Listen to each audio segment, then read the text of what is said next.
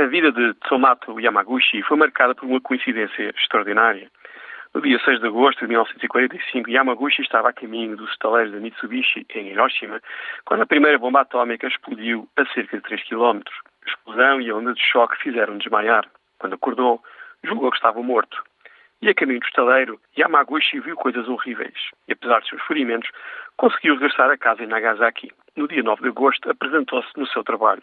E a meia da manhã, durante uma conversa com o seu chefe, a segunda bomba atômica explodiu, mais uma vez, a cerca de 3 km de distância.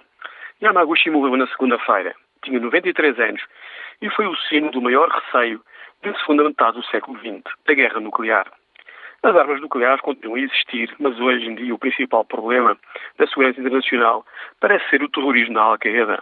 O terrorismo é obviamente um problema complicado, mas também, convenhamos, é um problema muito diferente da guerra nuclear. Se olharmos para trás, vemos que os europeus vivem hoje tempos bem menos violentos do que no passado. Então, por que é que acreditamos, pelos vistos, firmemente, que vivemos tempos perigosíssimos?